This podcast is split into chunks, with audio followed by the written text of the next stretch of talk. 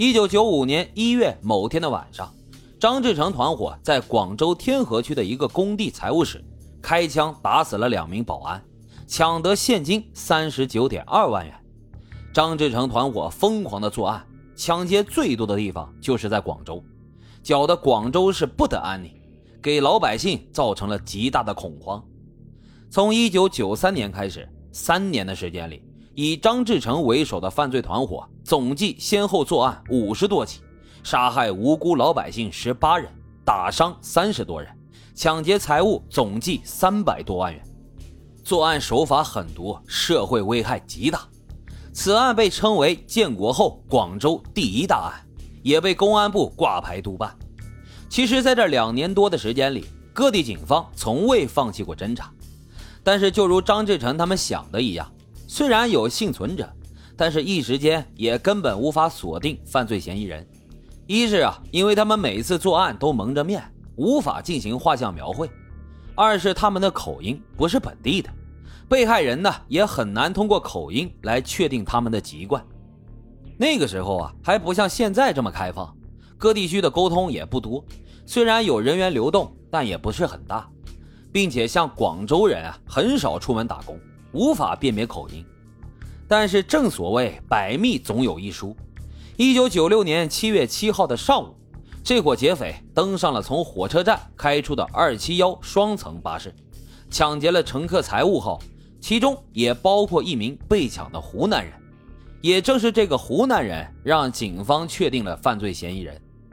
在警方对被害人进行询问时，这名湖南人很肯定地回答。劫匪都是湖南麻阳人，广州警方立刻来到麻阳，会同当地警方展开了调查。在调查中，有民众反映，张志成啊，最近几年好像发了财，每次回老家出手都非常阔绰，并且还有好几个麻阳人跟着他，在广州好像也发了财，但是谁也不知道他们干啥的，做什么买卖，这让警方感到非常疑惑。立刻就拿出现在所掌握的罪犯大致特征进行了确认。经过比对，警方基本上确定张志成这一伙人就是系列抢劫杀人案的元凶巨鳄。为了怕打草惊蛇，张志成一伙人逃离了广州。警方决定对张志成展开秘密抓捕。然而，此时的张志成一伙人还不知道自己已经暴露了身份。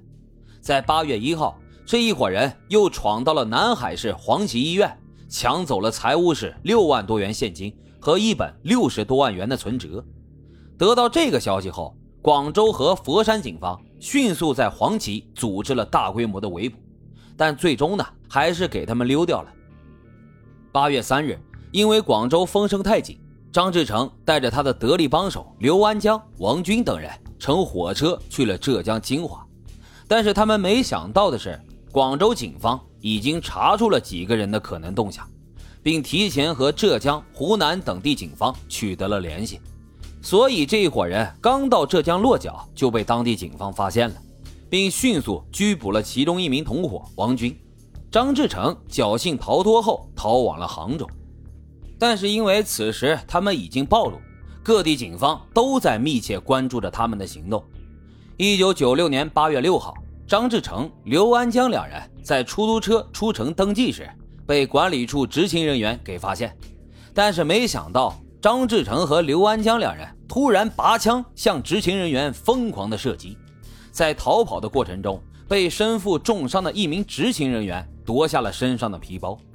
警方发现包里有六四式手枪两支，子弹一百多发，这也坐实了张志成一伙人的种种罪行。九月二十号。公安部在全国颁发了通缉令，张志成被列为了第一号通缉犯，刘安江被列为了第二号。然而，尽管知道警方在全国通缉他们，他们依然没有收手，而是继续疯狂作案。十月二十五日，张志成、刘安江与一伙劫匪闯到了海珠区一个工厂进行抢劫，残忍地杀害了两名职工后逃离了现场。第二天，警方通过线索得知。刘安江将到陵园西路出售他们抢劫来的 BB 机等赃物，于是大批警员预先埋伏在周围。等到刘安江刚一露面，警方立刻就将他给制服了。然而，王军和刘安江的先后被捕，并没有让张志成有所收敛。十月六号，他们一伙人在黄埔县的中巴上抢劫，用刀杀害了一名反抗的乘客。十月八日，在海珠区，他们又用刀杀了一人，然后逃往了深圳，在宝安区盐田村落脚。而此时，他们的行踪已经被警方完全掌握了。十月十六号傍晚，有人密报说张志成已经回村。得到消息后，当天晚上的六点半，当地警方分成了三组，把张志成居住的出租屋团团围住。自知无法逃脱的张志成就这样束手就擒了。最终，根据匪徒的交代，团伙的十三人悉数被抓获。但是在审问过程当中，张志成却并不配合，表现得满不在乎。他对警员说：“我的事儿啊，三天三夜都说不完，你们也不用搁这浪费时间了。我是不会说的，我留着以后在监狱里写一本小说出来。”可以说态度异常的嚣张。最终，警方靠着亲情将他弟弟被抓的实情告诉了张志成。这张志成最心疼弟弟了，在知道弟弟被抓后，最终交代了自己的罪行。并且在电视机前向那些死难者和家属跪下磕了三个响头，也表示着自己的歉意。但是这一切又有什么意义呢？一九九七年一月十日，主犯张志成、刘安江、王军、张志伟等九人被执行了死刑，其他四名团伙成员分别被判处死缓、无期和有期徒刑若干年。好了，至此呢。这个为祸广州多年的湖南麻阳帮终于被依法覆灭。好了，今天的故事就为大家讲到这里，感谢收听老白茶馆，欢迎大家在评论区积极的留言、订阅、点赞与打赏，我们下期再会。